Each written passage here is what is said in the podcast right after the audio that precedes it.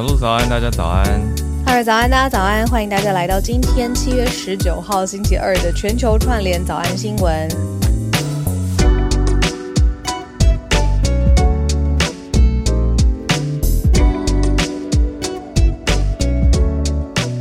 我在忙着设定脸书的多重人格、多重身份。我还没看呢，那到底是什么？脸书为什么可以设定一个什么？这是新的吗？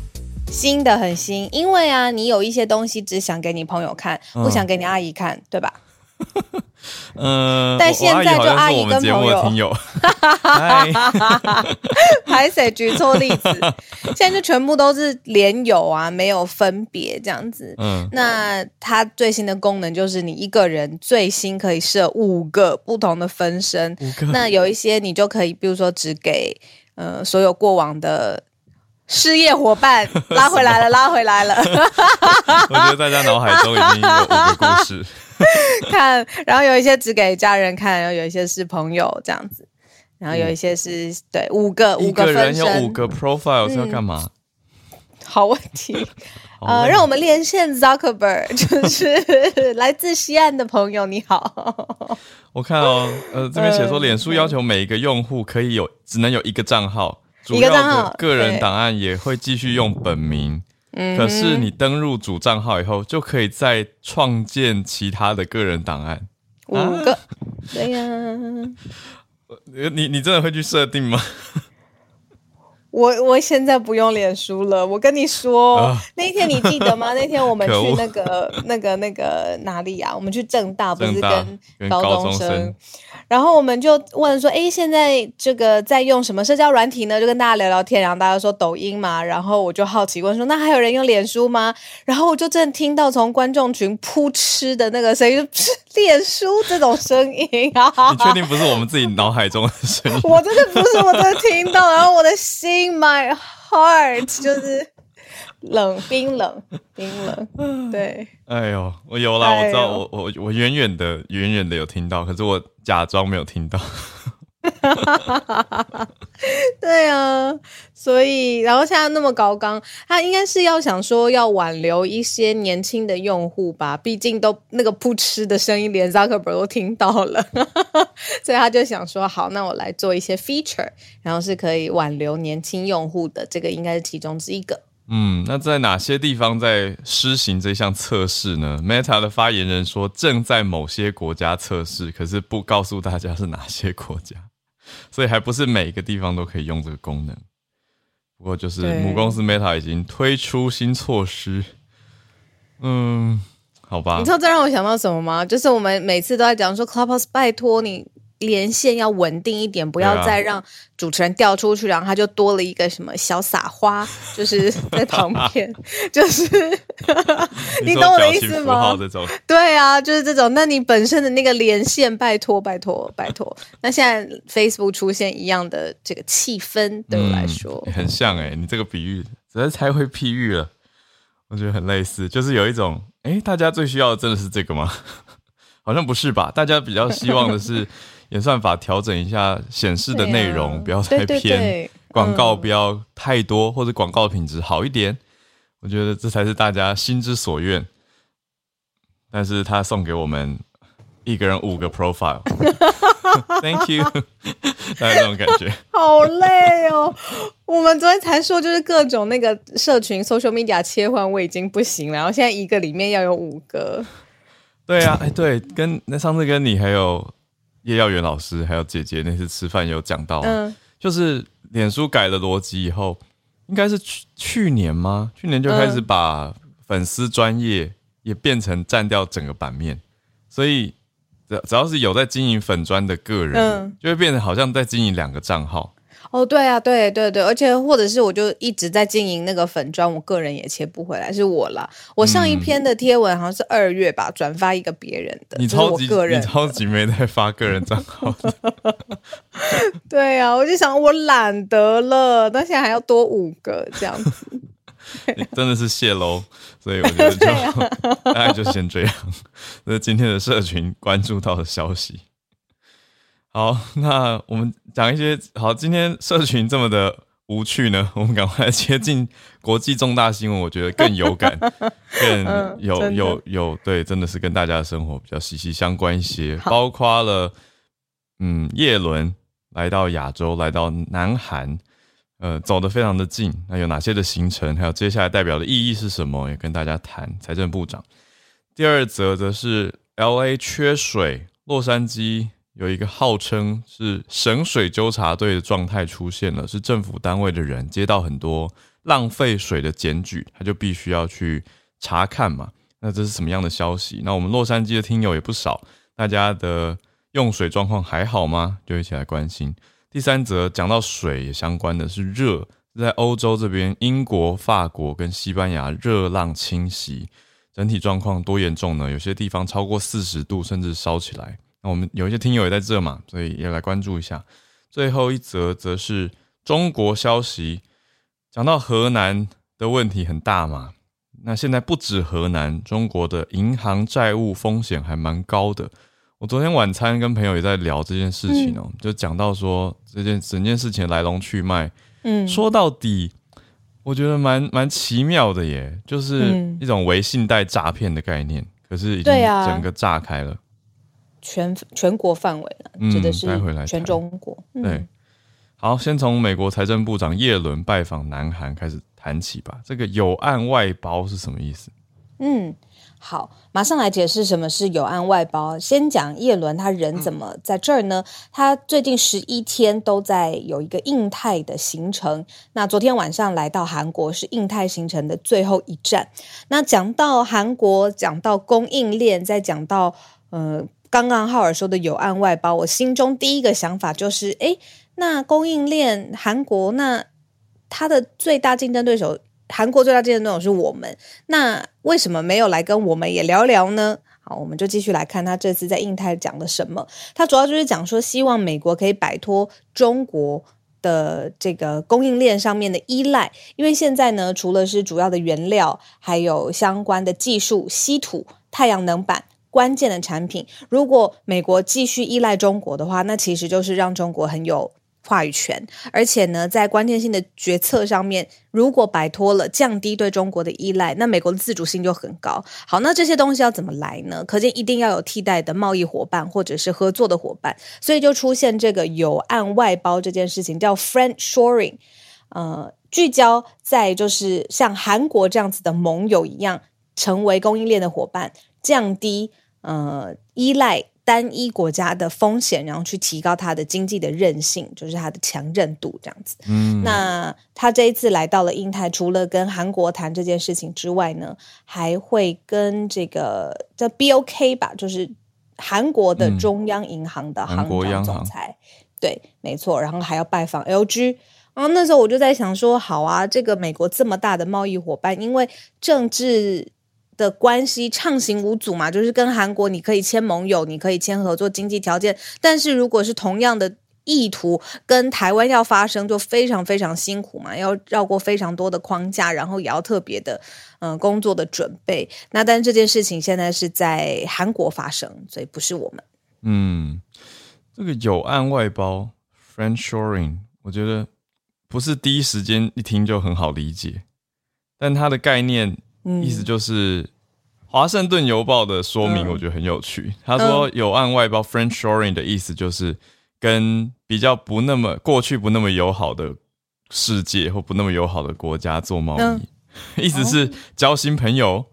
哦，交新有案外包也可以。嗯，我觉得这样好像比较好理解。它概念说把美国的供应链信赖转移嘛，等于是说不要再太依靠过去。有一些等于会牵制到美国的状态。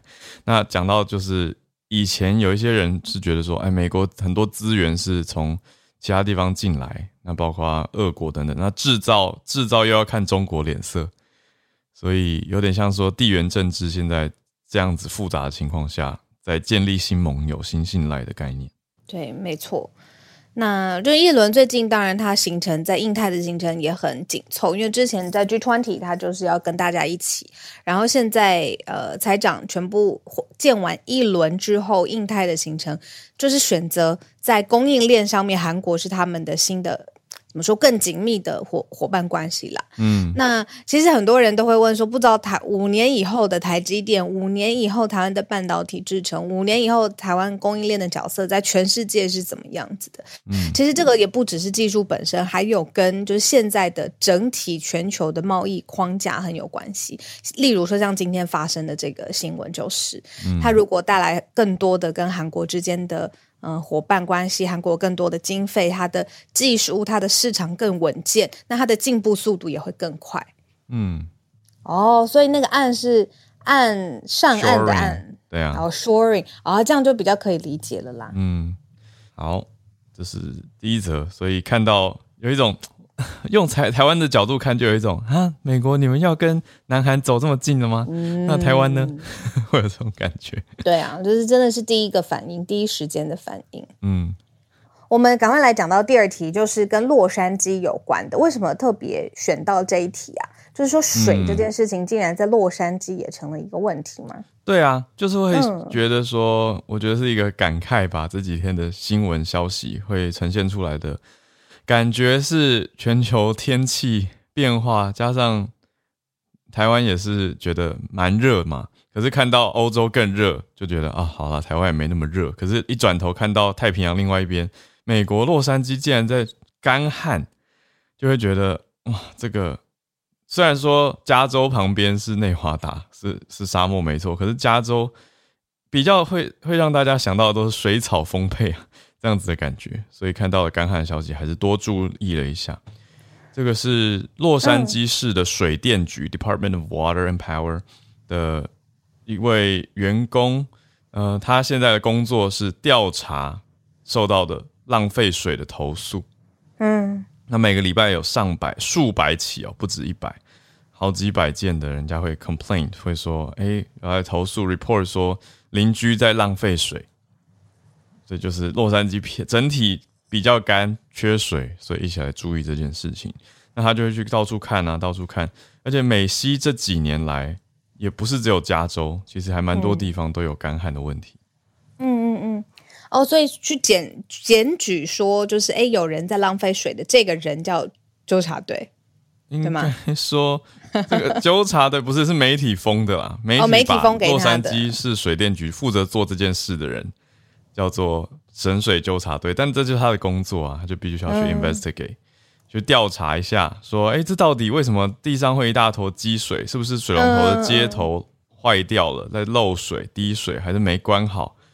或是比如说看到邻居家有滴灌等等，那现在有限水措施，洛杉矶当局，洛杉矶当局是有规定说，比如说草坪灌溉的时候只能灌溉八分钟，每个礼拜只能灌溉两次。蛮细的规范是啊，那如果有真的很很有空的邻居，可能就会录影，就会录说哦，他们撒了十分钟，然后撒了三次，这样就然后去检报他，嗯嗯，对，就是有规定就会有人拿来利用嘛。那如果其实比较像是提醒啦，他不是真的那么恐怖的一个什么呃神水警察，他是会去提醒。可是如果屡犯的人。会被罚钱，罚罚倒是罚的不少，罚两百到六百美元，就是会算起来到台币一万多，有可能。哎，这可见是它的这个水资源真的是出现很多短缺，才会有这样子后续的这些比较细部的规规矩。嗯，我们为什么今天选这一题，很少在节目上面讲水嘛？是因为我觉得最近大家应该都很有感觉吧，就是。呃，讲到水，夏天就是最近大家都很有感的，就是体感的温度啦。哦，我以为你要讲你的那个大水壶，还有没有再继续？没有，没有，没有，没有大水哦。好，谢谢你提醒大家多。多督促我，就哎，一阵子没听到你提到这个水壶。对啊，它现在被摆在哪里都不知道。我真的是三分钟热度的。不是说有吸管？有吸管，对啊，可是我还是得去喝啊。好好好，要要喝要喝。两步就是要去喝，然后有吸管这样子。已经简化到两步了，还是 做不到。水之苦。好，好，大家督促我，一人一信，叫我多喝水。那个讲到的是体感温度啦，嗯，哎，这这几天真的不好活哎，我觉得，嗯，就是出门一下子，然后还有就是呃日常生活，然后不只是台湾哦，就是在英国，我们是不是有朋友说那个体感温度超级不舒服？然后我朋友很。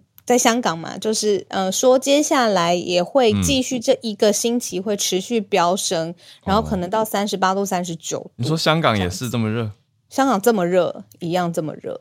嗯，我对我们这边学生有人在香港的，有他们也说很热，一样热。对啊，哎，大家如果在不同的城市，可以在聊天室跟我们说吗？这最近是不是真的体感上的温度？我那天看到我的 iPhone 会显示不同城市嘛？北京是不是最高温什么三十九度什么之类的？那怎么好像还还没这么夸张？因为我们等一下接过去第三题，我觉得就已经听到会让大家眼睛瞪大的那种，英国的高温超过。可能会超过四十三度，而且发生什么事呢？机场的跑道融化了。它是冰淇淋做的吗？怎么这么会融化？柏油路是不是？不用冰淇淋，你一般的 tarmac 就就可以融化了。就是太太高温哦，太热。对啊，机场跑道融化很不安全吧？那所谓融化，应该就是 不是真的像冰淇淋那种融化，而是机场跑道出现问题状态，因为高温导致的。对。哦，对啊，就是不可思议。我们刚刚说说英国的朋友也可以感觉到，没有想到是连机场都有影响这样子。那其实全部都可以成为一大题啦，就是我们说的温室气体排放，我们说的暖化。我不知道跟暖化有没有直接的关系，可是各国，你说呃，英国、法国、西班牙，然后还有延伸的失火，在森林里面失火。对啊，然后还有我们现在这几天台湾哦，虽然有下雨，昨天嘛，就昨天下雨稍微好一些些，嗯，对啊，可是那个体体温上面、体感上是真的可以直接感觉得到的。然后包括我们刚才讲的水资源，对。但进到欧洲之前，我可以分享一下，我礼拜五去了台南，礼拜五跟礼拜六台南天气非常好，就是像你刚刚说下了一点雨，可是它又没有狂下，它下一点雨，好像 cool down。所以是很凉爽的。我本来预期是会很热很热，结果竟然意外的还好。我就嗯嗯也也不我我也不知道原因，但就觉得说嗯，还是都市热岛真的明显明显到对热岛效应非常非常明显，所以到台南反而跟台北比起来凉爽许多。那聊天室艾琳说。英国今天四十度，居民说上海体感五十度，有人说体感五十不行吧？要融了，融了，融了。大阪有人因为热中暑昏迷送医，或过世。吉隆坡超热的，嗯，高温十九度，在温哥华。山新奇老师，十九，对，应该不是，呃，是不是是是怎么换算？嗯。对啊，这个应该不是我们讲三十九，三十九哦。对对好，Houston Titan 说，嗯，Houston 呃，华氏一零七度，怎么换算啊？一零七，就是大家在跟我们分享，就是现在各个城市多热。对啊，哎，真的闷热。嗯，那刚讲到融化的这个机场呢？哦，一零七度华氏是换算成摄氏四十一点六度。哦，Houston，对啊，嗯，对，刚讲到融化跑到融化的机场是在伦敦的，呃，一个叫做卢敦机场，嗯嗯，Luton Airport，那影响到的是四个小时的航班延迟，或者被迫要在其转到其他机场去起降，对啊。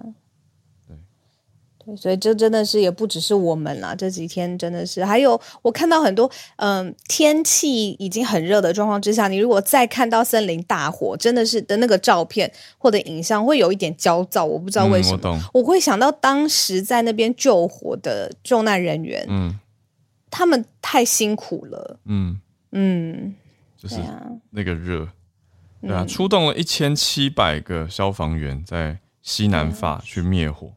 嗯嗯嗯，然后还有这个有点无聊，就是可是也会改变我们日常生活小小的小事情。像那天我跟浩尔去那个主持，呃，不是我们去参加《欢乐智多星》的时候，那天的那个造型跟衣服，其实我一直是要 PO，要谢谢厂商跟谢谢化妆师。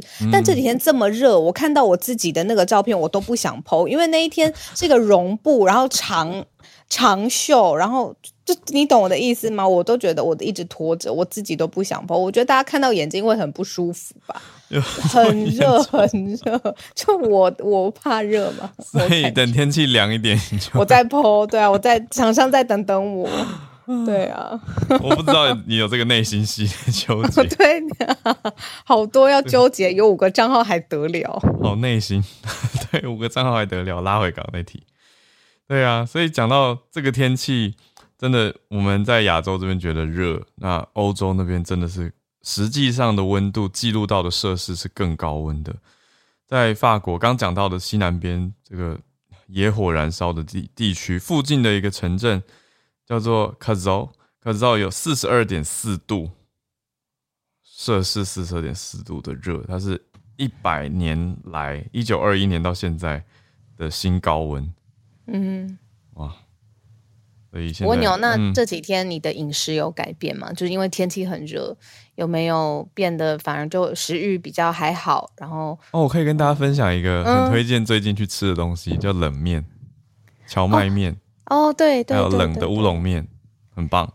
你有在日本还是哪里，还是泰国看过？他会故意把那个呃面，它里面的那个容器器皿，它其实是垫高的，然后你它外面是附上面，然后所以你从外面看，你就觉得这个面是漂浮在空中，然后上面最上面是筷子。什么东西？我在讲什么吗？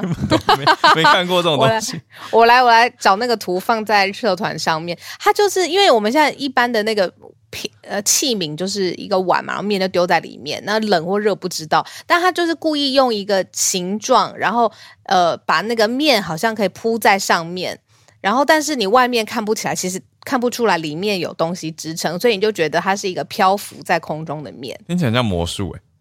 好，我真的觉得我讲的很不好，我来找图。不会啊，我觉得听起来很奇幻，就觉得可以想象，可是没办法，没办法觉得在眼前出现一碗。是长什么样？荞麦面都很常这样子用，因为它是冷面嘛，所以它可以这样子。嗯，你就可以从上面倒下去一些淋酱啊什么的，非常好吃。荞麦冷面，对，或是乌龙冷面也都很适合这个天气。凉面也可以啦，只是凉面其实不是冷的，对吧？就是我讲的冷面，是你感觉它是刚从冰水冰镇过冰出来的，对，直接上桌是冷的、凉的，非常凉爽，很适合这个天气。我们准备要拉回，嗯，这个中国让大家看了蛮担心的东西是什么呢？是银行债务的东西。我昨天在跟朋友聊，就是在说，我就问他，因为他是对财经很有研究的朋友，我就说，这会不会是新时代的次贷风暴的开头？哦，你就觉得它会一路滚下去，对不对？从银行的债务，对，而且它是从比较经济状况没那么好的农村开始的债务问题，那不就跟当当年的 subprime mortgage 很像吗？嗯嗯嗯，我就会一直想到，嗯嗯，对，我觉得很厉害耶，这个有有一点影子，嗯。嗯，然后现在的新发展就是说，因为。最先开始早安新闻讲的是河南省里面的村镇银行是四月五月的时候的弊案嘛，就说嗯你去那边存钱，存了一辈子的辛苦钱，最后钱真的是领不出来，真的非常崩溃。这个金额总共四百亿人民币嘛，你看多少的受受害的用户这样子出户。那现在就是发现说，其实不只是河南，就是其实有四千间相关的这样说缺乏监管，或者是它是呃。各个地区的自己的银行、村镇的银行缺乏监管之外呢，他们那个腐败的流程还有勾结，让那个钱就是会硬生生不见。四千间中国的银行都发生这样，那你看河南村镇一间就可以有四百亿的人民币就是消失嘛，不知道钱去哪里，反正最后就提不出来。那在全国中国幅员广大，然后这么多的银行体系。然后不同的存钱呃的银行的交易方式，现在说就是这个债务就感觉是一定会炸锅，不知道炸在哪里。然后再联合今天制作人提醒我们的，呃，之前早安新闻有讲过说，嗯，现在很多房贷，你不论是中间的银建商，或者是我是购屋族，反正我现在就是不缴了，这些钱也不再回去给银行的状状况之下。整个房市的这个要回去给银行的钱都卡住的情况之下，那银行更没有钱呢。对，银行现在风险好高。对，没错。等于说买房子的、盖房子的不还钱给银行，就是烂尾楼事件嘛。那现在村这种村镇银行也有风险，可是我觉得以我们先讲回河南最早这个事情好了，就是河南很多家的村镇银行有所谓弊案，但详情我去看了，有一些说法是银行也是被骗的人呢，就是有人是卷款带走，用了一个假的假的网页，等于要大家把把钱存进去。他说他这个网页就是会把钱存进银行，然后。实际上钱也没有进银行，就被这个人恶意分子卷款带走了，不知道逃到哪里去。所以银行跟存户都受害，所以存户有四十万名的存户提不到钱嘛？那总共加起来才达到了刚刚你讲的四百亿人民币，换算成台币是一千七百七十三亿台币这么高，所以让很多人对中中国的银行开始有点会担心，说：哎，到底是真的是假的？信用问题吗？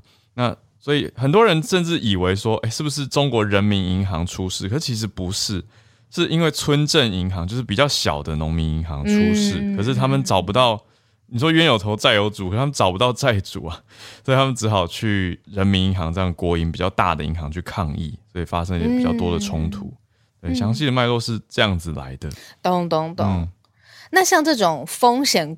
管理不善，或者你说他自己可能也没有资源做好管理的，然后也缺乏监管的帮助的这些银行，对，说四千间都有类似的风险嘛？那整体的资产规模，这个风险规模是十四兆美元呢，哇，已经已经算出来了。对，对啊，那说现在呃，债务占中国的债务占国内的生产毛额 GDP 百分之两百六十四。嗯，我有看错吗？大举大幅举债，所以现在债务也占全全国的 GDP 百分之两百六十四。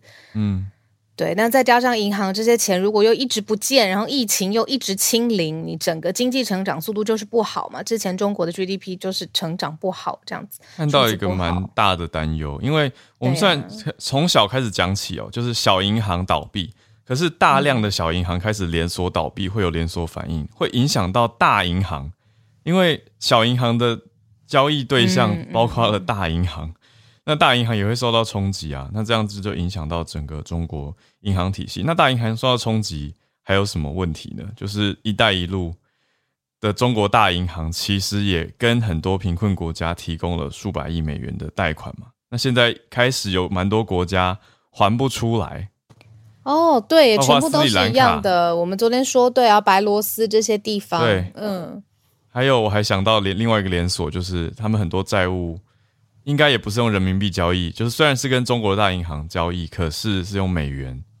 那美元现在一直在走强，所以他们的还款能力连带也一起变差。哦，就是说在外币的环境上，没错，嗯嗯，所以是连锁的，那蛮让人担心这件事情的，就是中国的。呃，财务状况，那这个财务也会连带到中国的地方政府啊，所以这些房产还有税收，嗯，没有。我刚刚在讲这个一连串的，你说呃，国内或境外的风险的时候，然后我就往下找 Charles 老师，然后老师有在，然后我们就觉得哦，放心，放心，放心。对你刚连的很好哎，我觉得你说从最小的村镇的银行到。嗯，就大的商业银行，然后哎，没有大的商业银行了，不能这么说。大的国营，对对对。然后到他们对外放款，然后举债，然后跟这个 GDP 的比较，嗯，对啊，嗯。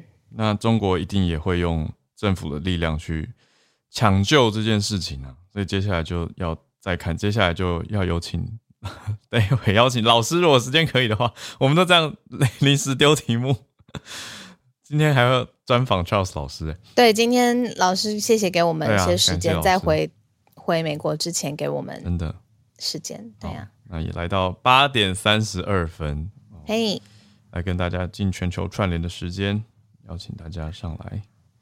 在这边，我想先谢谢，就是长期，我们来唱个名好了。长期，其实我都知道你们在，然后有的时候没有机会跟你们打声招呼，像是 Regina 远见的 Regina，然后我们的好朋友 Stanley，然后最近是林氏，常常我常常看到嗯你，然后常常上来这样子，然后姐姐就常常昨天有上来，然后艾利克斯 Zack，然后这都是我常常有看到你们啊。黄世雄老师、Moya、Jeff、周怡当然不用说，周怡永永远可以听出我们话中的这个资讯，然后永远给我们一些新的补充。然后 Kelly，Kelly 应该还在台湾嘛，对不对？在在在，我有看 Kelly 的线动，就谢谢你们，Eric，对，谢谢你们，谢谢大家，有很多好朋友啦，谢谢大家都有来听，我们都看在眼里，非常感谢。关注很多环境新闻的 Christine，Christine 早安，早安早安。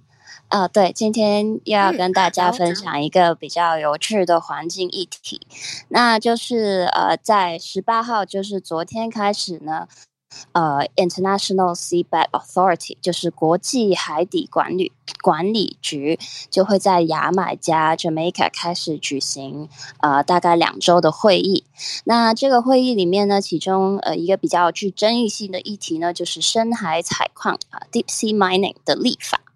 那其实，在 Deep Sea Mining 这边呢，呃，国际海底管理局它是在国际海洋公约下面设立的一个呃国际组织。那他们呢，已经向二十二间企业去签订了一些勘探的合约。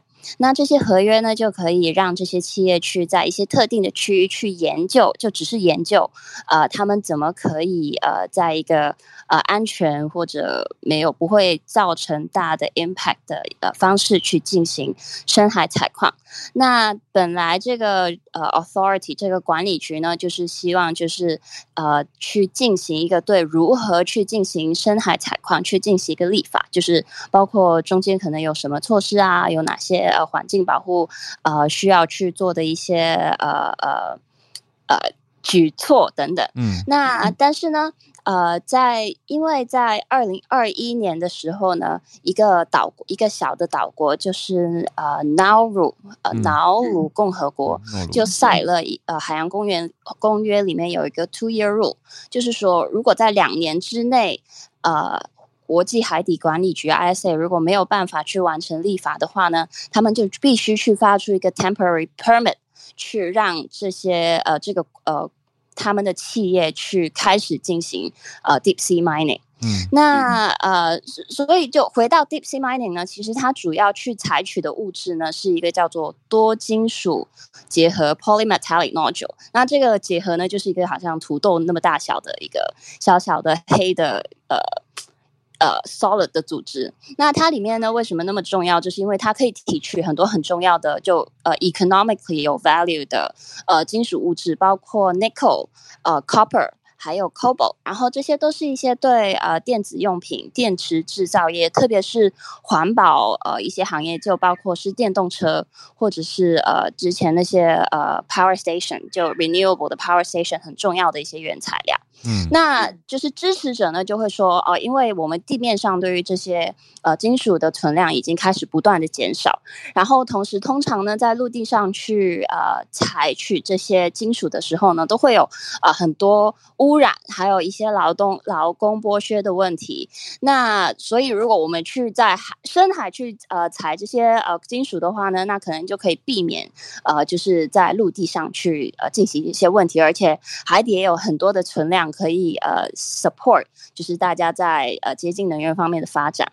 但是坏处呢，就是有很多 scientist 就是说，就是去进行这些深海采矿会对海底的生态造成一些不能挽回的破坏，嗯例如说它在呃，采矿中间可能会有噪音啊，然后这些呃 nodule 其实是需要百万年的时间去去形成，所以一旦你拿走了，它就就完全没有可能在短期内可以 regenerate。然后最重要的是，其实人类对于深海的理解，在现在的呃就是科学进展上面，其实很很有限。就在我们不理解我们的行动可以造成什么样的呃影响的时候，当我们呃就贸贸然就是贸然去进行，就开始去进行采矿的话呢，可能有可能会造成一些破坏，然后这些破坏可能是牵一发动全身，然后我们可能要到二十年才发现，哦，no，就是这个是呃可能会有一些比较大的影响，然后对，然后所以现在就是有很多科学家啊，一些环保团体就是说，我们应该要暂停就是这个立法的过程，那你至少给科学家更多的时间去 understand 到底深海就是。那个 science 是怎么 work，然后让他们有更多的研究、更多的资料，去帮助大家在就是怎么去进行这个采矿有更多的 information。然后，但是就是另外一边也会说啊，我们要去做碳中和，然后我们的那个时间表已经很很很挤啊，没有，我们要很快很短的时间内要去达成碳中和的目标的话，其实我们需要 everything we we have。那所以就是这个是一个很两极的话题。嗯，那现在呢，就是说在这一周开始的那个会议里面呢，呃。呃，因为六月份的时候，其实联合国已经有一个 Ocean Conference。那那个 Conference 的时候，有有一些小国，就是有包括有斐济、呃智利，还有那个帛琉 Palau，已经开始去呃呼吁各国去签署一个 Moratorium，去暂停呃所有跟深海采矿有关的立法。然后那个法法国总统就是另外一个也比较振奋人心的，就是呃法国总统在六月份的那个 conference 也已经表达说他是反对呃这个立法的过程的，所以就希望之后会有更加更多的国家加入，然后呃也希望就是可能 ISA 在立法这个呃呃进程上面可以呃不要那么快。嗯嗯嗯，哇。谢谢 Christine，我补充几个你刚刚讲到的词汇，包括这个 nodule，就是一种一颗结球，然后讲到土豆，台湾是讲马铃薯嘛，这就是一个马铃薯大小的这种矿物结球。那另外 moratorium 是休渔期，就禁止渔船捕捞的这种休息期。好，所以谢谢带给我们这些消息，也都是对啊，我觉得讲的很好啊，就是说你说现在暂时 deep sea mining 可以。达到大家需要的矿物，可是以后的影响呢？就是短期内看起来减少了污染，可是长期是不是有更多影响？就有点呃有点尴尬，两边互相拖住的状态。对啊，所以真的是蛮两难的。谢谢 Christine，好，谢谢 Christine。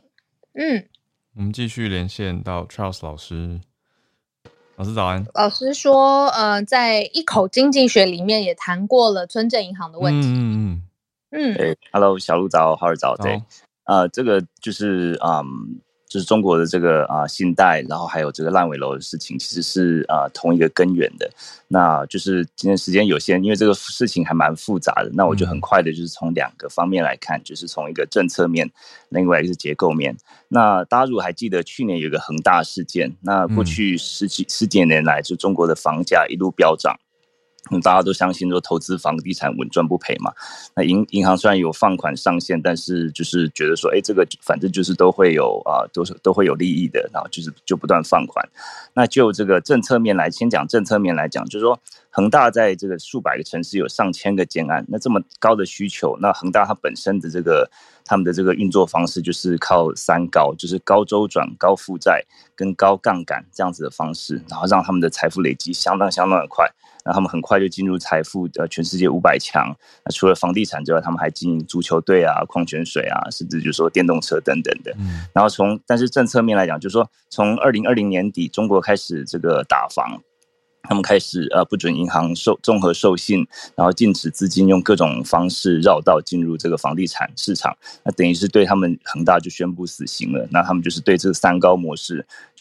就是已经不管用了，所以说那恒大大家想到这么大的一个呃建商，然后它一定会有股牌效应嘛，然后它外包的大包商、小包商、小建商这这些的，那当然就是会会让银行就是收不到钱，它产生周转问题，所以说这个是一个算是政政策面所造成的一个一个股牌效应。那结构面来讲呢，就是说，其实多多年来中国房地产就是。算算是仿效香港的做法，就是用由地方政府切割地块，然后对外招租招招标，然后把这些经营权交给开发商，然后所以说这个地方政府就是拿到这个建商的钱，他可以来开来投资地方嘛，就是社会保障、基础建设，那这个房价也涨，那建商也涨。那所以说，就是只要这个房价上涨，地方政府、建商、投资人就三方受益嘛。那结果现在等于是一下这个引擎就突然停下来了，然后等于是三方都都开始拿不到钱了，然后开始就就爆出这些问题。那基本上就是说。这个其实就是像你们刚才说，跟这个零零呃零八年、零九年这个次贷危机很像，因为当初大家这个次贷美国次贷危机想的是，就只要房租呃只要房价一直上涨，就是我可以呃就是不管它你这个这个财务产品怎么样包装，反正就是挖东墙补西墙，只要这个呃整个这个整个这个愿景很好，大家都还是会一直投入这样。即使说大家知道这里面很多问题，那其实这个结构上面看起来是有有一点点相似的。那至于说这个影响的规模来，讲的话，我目前看起来，我觉得应该不至于像零八零九年那样子一个规模，因为毕竟当初美国这个次贷危机，它是不断的要包装，是卖给全世界的这种不同的呃，这个像是美国银行啊、Chase 啊、啊 JP Morgan 这些的，就说都是一些大银行，而且是大量大量在购买。那目前中国看起来他们的这些呃信贷危机是呃，目前看起来还是在局部性的，因为中国就是在很多的这个嗯。这些这个啊金融啊管金融产品上面还是有一些管制，所以说啊不过就是就啊数量来，就是说就就这个金额来讲的话，呃，我觉得这个目前真正影响大概还没有人能够估算出来，也不知道真的问题到底是多大。那至于刚刚小鹿讲的这个啊，他们总总借贷是两百六十四。Percent 啊，这个在在他们的这个 GDP 里面，这个是啊，这个里面就是包括政府和民间的，那民间就是包括占了大概百分之两百以上了。哦，那所以说这个对中国的这个啊，其实这个是这一块是大家比较担心的。不过就是这个到百分之两百，并不表示说这百分之两百是全部都付不出来，就是说有些当然还是正常的这种借贷啊，然后这些民众还是能够有这种这样偿还的能力。那至于说真正的问题到底是多多大多广，我们目前还真的真的是不晓得。不过就说啊，就要继续观察吧。因为就不过就是就目前的这个时间点来看，然后我认为可能可能。不至于像零八零九年那么呃那么严重呀。不过因为中中国本身的这跟美国的这个呃财务市场整个是蛮不一样的，我们必须观察吧。对，好，先分享。可是我有一个很门外汉的问题，就是每次大的经济问题在美国发生，然后大家就说那没没关系，反正美国可以印钞票。同样的这个事情是有办法在中国发生吗？呃，没有办法，因为呃，这个世界上有七大这个啊主要的这个流通货币，那这个七大流通货币就是啊，其实的确就是让他们有更多这个 leverage，就是来啊，就是遇到这样子财务危机的时候，他们用啊，就是公债发发行公债，或是所谓的印钞票，或者说用这种呃就量化宽松的方式，因为就是说他们的货币可以用其他的其他的国家或者他们的公债是其他国家是。愿意认领的，那人民币目前还没有这样子一个地位，那就说，当然是他们的这个经济经济体是世界上第二大，不过他们的货币在世界上并没有像其他的七大货币这样的地位，所以说可能比较是，他们可能就是需要从其他的一个比较传统的方式在啊借贷啊，或是等等的来来混这样子。嗯，谢谢老师，感谢老师，又学了很多。那我们继续来连线到一阵子没听到的 Harrison。哦，小文好，哎，好，大家早安。哦，对，刚刚那个两位 Q 到这个加州节水的话题，就想跟大家就是聊两句嘛。对，因为呃，其实这两年的话，加州的旱情是一直在变得越来越严严重的。因为在哦，二零二零年年底到二零二一年年初的时候，曾经测过这个加州的啊高山雪线，它已经变得非常的高了。那也就是说，呃，它它就说，如果高山雪线升高的话，就说明。就是水的呃冰雪融水就会变得非常少，然后同样地下水的那个就是呃储存也降到了好像是三十年以来最低这样。那所以那个加州州长 Newsom 他就下令就说要节水，然后哦他制定了一个五级的节水方案，现在是在第三级，基于就是这个干旱程度。那现在我们作为在地居民的话，我们感受到他就是几个方面的要求，他就说第一个就是要减少户外用水，那 outdoor water use 就是说呃是主要就是游泳池跟浇地面。对吧？就是一些浇花草，然后大家都知道那草坪需要喷灌嘛。那那样的话，他就说，如果你的地址是奇数为结尾的的话，那你只能够是在周一跟周五浇水。然后，如果你的地址是偶数结尾的话，好像是周二跟周日这样。对，反正就是说非常非常的控制非常严格。那很多人就说，那这样的话，那那些草坪都会黄掉。对，那那加州州州府他也有讲，就说，因为我们现在这样。就是为节水嘛，然后很多的地方就真的是就是养不起那样的草坪。其实他借鉴了很多隔壁州这个内华达的政策，那就是内华达就是大家都知道拉斯维加斯所在的那个州，它很多都是沙漠嘛，那所以他们有计算过一平方英英英尺的对一平方英尺啊，一一英尺差不多等于三分之一米这样，一平方英尺的草坪的话，一年它要花二百美元左右。那所以加州很多地方的话就。不得不放弃这个美观，然后来去进行节水。嗯，然后第二一个就是说，它灌溉时间它要管控，它要一定要是在那个早晨九点以前跟下午四点以后来这个时间段来进行灌溉。然后大家通常为了节省水，都是在夜里那个时候来进行灌溉，因为它能有更多的时间去呃湿润这个草坪这个地方。对，然后第三一个就是要使用那个节水龙头，就它很多就是 water conserving nozzle，它就说啊，如果你有那个 nozzle 的话，你就可以把它呃那水打得非常的散，就是等于是有那种。节水的效果，它并不是想对高效率一些对。然后还有就是另外，你游泳池的话，它要说要加上钙。加上钙，并不是说那种硬钙了，它就是说一种呃，它有那种钙游泳池的那种塑呃飘在游泳池上面那种啊塑料布一样的，它就是说能够减少户外的水的蒸发这样。然后第四一点就是说改变那个所谓的 landscaping，就是呃政府的公园，我我们也有看到周边的在改，就是改那个地貌，它会把那种大片的草坪改变成那种 native plants。所谓 native plants 就是说加州在地化那种植物，就是比较抗旱那种植物，那肯定显然是美观上就会差很多。但是啊，如果对，但是为了节水的话，也是大家他州府也是推荐大家这样做。然后同样的话，如果你自己家有改地貌的话，那州府他会给你有一些那个财政上的补助。这样对，就是简单给大家介绍一下现在这个加州节水的状况。以上，谢谢。啊，谢谢 Harrison，就是在地居民的。补充详细很多很多，知道也知道听得出这个真的是认真在节水的州政府政策。谢谢 Harrison。好，那我们再连线到刚刚有跟我们回报温哥华也很热的信奇老师。老师说很冷，冷哦。嗯，十九度是摄氏，是这么冷哦，也是异常吗？高温十九度，低温十四度，这么冷？对啊，已经将这种很奇怪的天气两天了。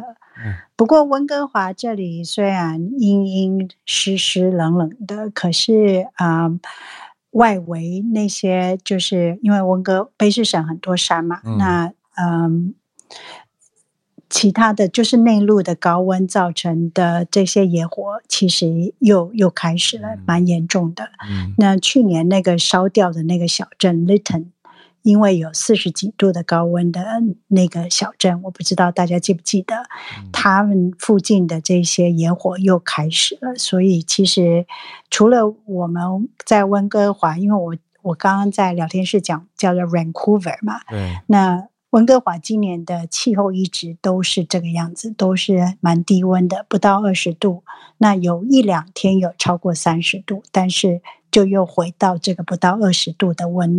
嗯，气候，所以一直是一个蛮蛮冷的夏天。嗯，那我今天想要讲的是，嗯，上个礼拜啊，《Globe and Mail》是我们这里的一个大报纸，他们做了一个 Amazon 的调查，然后发现 Amazon 它里面就是亚马逊，它里面有蛮多的，嗯，加拿大的，嗯，公司，它其实都。想尽办法去逃脱加拿大的嗯，corporate，我不晓得怎么翻译，企业就是企业税。嗯，那嗯，所以嗯，在这个报告就是他们的调查出来了以后，保守党就说他们保守党他们就是嗯要求现在的执政党 liberal 应该叫做自由党吧，嗯。更改税制，因为这样子的，嗯，美国的大公司到加拿大来，其实真的，嗯，造成了蛮多的加拿大自己的小企业、小公司蛮多的问题。然后扣的税都是这些守法的小公司，可是那些获利很大的大公司，像 Amazon 亚马逊里面的，嗯。他他他很明白的，就是告诉他的员工，不要在加拿大，就算他们回到加拿大，啊，也不要超过一百八十二天的，像这样子逃税的一些啊方式。嗯，所以啊，我就想说分享一下这个新闻。嗯嗯，那就这样子，谢谢金奇老师。好，加拿大改税制。不好意思，我讲到加拿大，我是想到刚刚早上看到加拿大总理换发型，也变成新闻，大家有兴趣可以去看。我来看，我打开了，呃，看起来好奇怪哦，就有脆迪酥的感觉。好，那我们再继续连线到花莲的叶老师，老师早安，早早早，小鹿早。其实今天早上花莲也非常热，热。哦，连花莲也热了，嗯。对花莲，其实我在想，可能台北可能是因为热岛效应，所以照理说，嗯，比较南边就是像花莲啊、台东啊，应该要比台北热。可是这几年我看那个气温的话，都是这个台北比较热。嗯，对。那那个我我早上跑去那个医院现场挂号，嗯，然后弄得全身都是汗。哦，这是对，是今天是今天特别热吗？还是说这一个一两个礼拜？最近都很热，最近都很热。对，那今天啊要跟大家分享，其实我一直有在留心，就是这个美西的干旱。嗯，就是美西其实那个最近就是他们说这是数十年来的大旱。嗯，那那个这个大旱严重到他们就是，呃，美国最大的人工湖就是那个 Lake Mead，Lake Mead 是那个就是当年那个罗斯福的新政的时候盖的这个大水坝，然后所产生的人工湖称为 Lake Mead。那 Lake Mead 它是。那个供负责供应就是包括这个亚利桑那州、内华达、加州，还有这个墨西哥那边的水，总共有两千五百万人依靠它的水。那现在水位已经降到只剩下满水位的二十七 percent。哇！对，那这个水位降的那么低呢？事实上，在呃几个月前就已经有，我记得有一个新闻报道，可是我刚刚找不到，就是呢他们。在湖底找到了一辆汽车，嗯，然后里面有尸体，嗯，然后最近的新闻是有一个二战时期的二战时期的这个船，那个 craft 我不太确定是不是类似像航空母舰那样大的船，就是二战时期的船呢，也从湖底露出来了，嗯，对，那那个事实上。好像最近就是包括说像这个呃欧洲热浪啦等等，我刚刚还注意到，就是新巴威也经历了那个非常严重的旱灾。这个旱灾严重到他们连玉米都没有办法收成，因为玉米其实是所谓的稀释植物，那稀释植物本来就比较耐旱，嗯，但是他们种玉米却没有办法收成，然后。让那些农夫被迫要转做这个小米跟高粱，因为小米跟高粱是当地的原生作物，那比玉米更耐旱。对，那就是这个，就是说，这个感觉上旱灾可能在全世界的很多区域发生。那当然就是说，相对的，澳洲雪梨现在在闹水灾。嗯。对，已经造成了相当多人那个疏散这样子。那那个，哎，我刚刚一下想到什么，不过现在想不起来。大致上来说，就是最近看到的状况，大致上来说就是这个样子。嗯，对，哦，对。那刚刚那个 Harrison 提到，就是因为以前我在那个我在 San Diego 住了三四年。哦。对，那印象中就是在 San Diego，其实他们路边的那个分向岛上面啊，种的种的就是非常耐旱的这个，他们叫做 ice plant。它现在台湾也有进口，叫做冰花。冰花，嗯，对。那冰花是一种那个 CAM 植物，就是它比那个，就是说它大概跟仙人掌一样耐旱，所以不太需要浇水。嗯，那当然就是跟。跟草皮不一样，是你不能那个踩到冰花上面去，就是它会被踩烂。嗯嗯，但是它还，但是它还蛮漂亮的，它开花其实是红色的，嗯，还蛮美丽的。嗯，对，就是唯一的缺点就是不能踩，就是，嗯，对啊。它来，它是不是来自非洲啊？因为我看到有人把它叫做非洲冰花。嗯，呃。这我可能还要再去查一下，因为冰花其实有很多种。嗯，那我在当年我在 San Diego 的时候，我就有看到大概两三种有。嗯嗯嗯，对，原来那对那都还蛮美丽的。嗯，所以我觉得我因为因为我是住在那个 San Diego，我我很少去那个。我很少去那个那个 Los Angeles，所以我不太清楚他们那边的那个分向岛种的是什么。嗯，但是 San Diego 真的很少下雨。嗯。嗯嗯，对，所以在当对啊，在当地看到，我觉得那个分向岛种的那个东西还蛮可以参考的。嗯，了解，理解，对啊。想说跟大家分享一下，嗯，谢谢老师。我刚才找到你刚刚讲那个密德湖的尸体的事情，已经找出是谁了，是一位二十二岁失踪女性。嗯，对啊，真的就是湖干比较干以后，才开始浮出一些东西，跟找到一些东西。对啊，谢谢老师，这个是整个气候的状态，真的是蛮特殊的。好，我们接下来好像有一位神秘嘉宾，嗨，神秘嘉宾，早安，大家好，我是罗布希龙。